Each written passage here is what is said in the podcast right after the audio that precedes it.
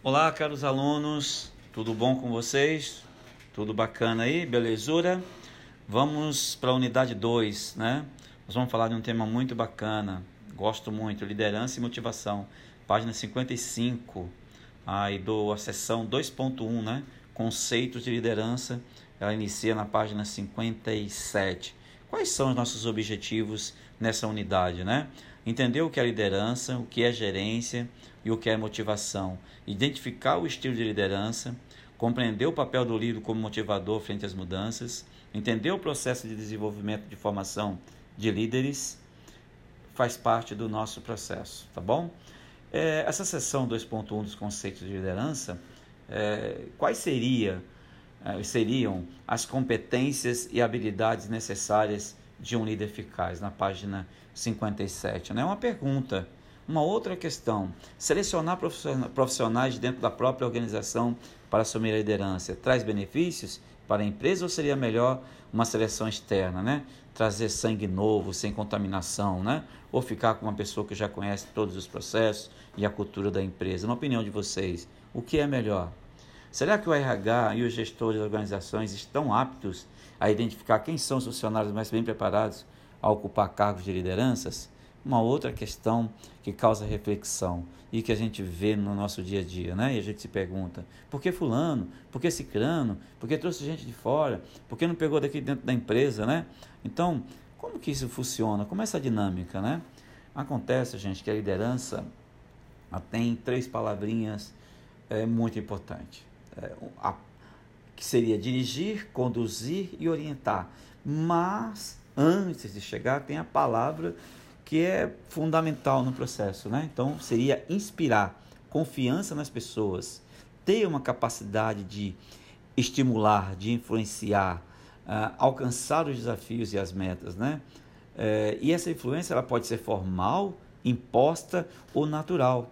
O líder que inspira as pessoas a seguir por meio da sua influência interpessoal e não necessariamente pelo seu poder. É, pessoal até fala que é conhecer alguém de poder, de poder para elas, né? Então, assim, isso vai impactar diretamente é, no trabalho, nos desafios da liderança. A liderança é a interação entre dois ou mais membros né, de um grupo, de um time, de uma equipe.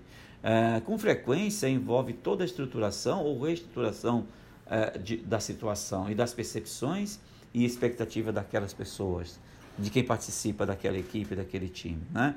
Os líderes, por natureza, eles são agentes de mudança. Não tem uma liderança que não, não vai afetar né, com mudança. Ela existe. A liderança ocorre quando o membro modifica a motivação ou competência dos demais. Então, ele está sendo colocado nessa posição. Nós temos o poder de posição, que é o poder legítimo, o poder formal, está na carteira do cara lá, né? Ele foi contratado para isso, para ser o líder. É, ele tem um poder da recompensa, que é conceder recompensas financeiras ou não a outras pessoas. Ele tem um poder da coerção, né?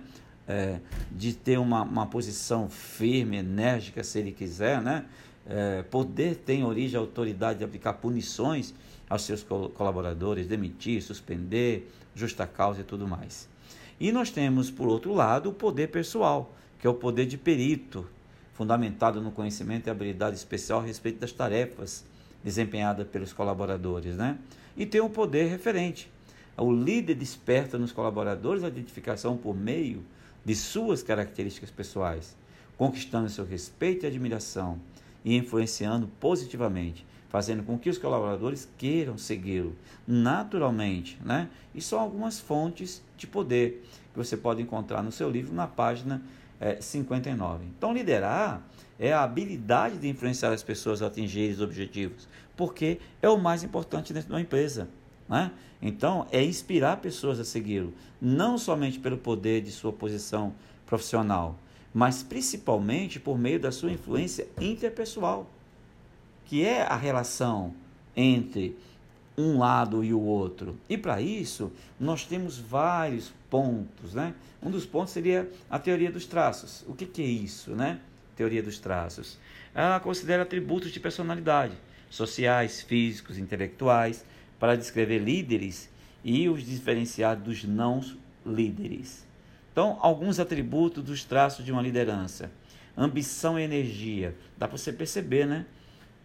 o desejo para liderar, um outro ponto. Honestidade e integridade, né? Não está escrito na testa, mas é, pelas algumas atitudes, pela sua performance, a gente tem uma ideia. A autoconfiança que ele, que ele desperta, né? A inteligência, outro ponto. Um outro atributo, conhecimento relevante ao cargo, né? Ele estudou, tem formação para isso. Como é que se dá esse negócio dentro da, da organização, né? É, é importante também. E tem, nós temos as competências relacionadas com a, a liderança.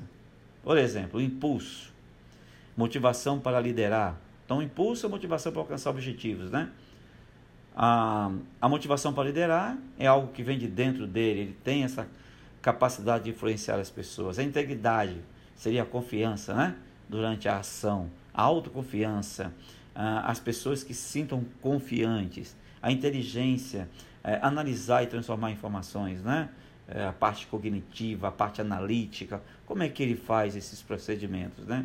O conhecimento do negócio, muito interessante também, útil para o crescimento da, da organização. E um dos pontos, assim, tipo, fundamental quando a gente fala de comportamento organizacional, né? Seria a inteligência emocional. É a habilidade dele, em diversas situações, sem perder o foco, e dele interagir com diversas pessoas, equipes, né? porque a, dele, a equipe dele pode chocar com outra, e etc. E tal. Como é que é o comportamento? É a emoção dele, a parte emocional, né? É um desequilibrado mental, eu é um cara centrado, né? Que tem um equilíbrio bom, aceitável, que passa confiança para nós. Nós temos três tipos de liderança, né? Nós temos a autocrática, nós temos a democrática e nós temos a, a, a liberal. Qual a melhor que vocês acham, né? Autocrática, ela tem diretrizes sem qualquer participação do grupo, né? É, tipo, é, manda quem pode, obedece quem tem juízo. É só ele, ele é dominador, né? É, ele é pessoal nos elogios e críticas do trabalho a, a cada membro, né? Ele determina a tarefa que cada um tem que executar. E o democrático, né? ou a democrática, né? liderança democrática. As diretrizes são um pouco mais debatidas, ele já permite um pouco mais de participação é, das pessoas, né? Ele sugere, ele aceita alternativas e sugere também. Ele procura ser um membro normal do grupo, em espírito de líder. Ele participa. E o liberal é aquele que todos participam o tempo todo, né? Qualquer decisão, chama-se todo mundo, reúna todo mundo para tomar a decisão. Qual o melhor modelo que você se adapta, né? Com qual tipo de liderança descritos anteriormente você se adaptaria melhor no seu dia a dia de trabalho? Uma pergunta para você pensar, refletir. Qual os estilos de liderança você acredita ser mais eficaz e por quê? Para você refletir aí e pensar, né? Isso vai influenciar diretamente é, na, nas tuas oportunidades. Agora, tem que ficar claro o seguinte: em qual seria o melhor, né? Precisa entender que tem hora que você precisa ser firme, não com ignorância, né? com estupidez. Firme, localizado, sincero, né? Tem hora que você precisa da participação de algumas pessoas e tem hora que você precisa, em alguns momentos especiais, né? Em alguns momentos especiais, abrir para todo mundo participar daquela decisão a, a junção dos três é muito interessante, né? A gente tem uma tendência muito para democrática, mas precisa tomar um cuidado. Às vezes atrapalha os processos. Né? É, ouvir muita coisa às vezes complica a tomada de decisão, tá bom? Nem sempre é indicado.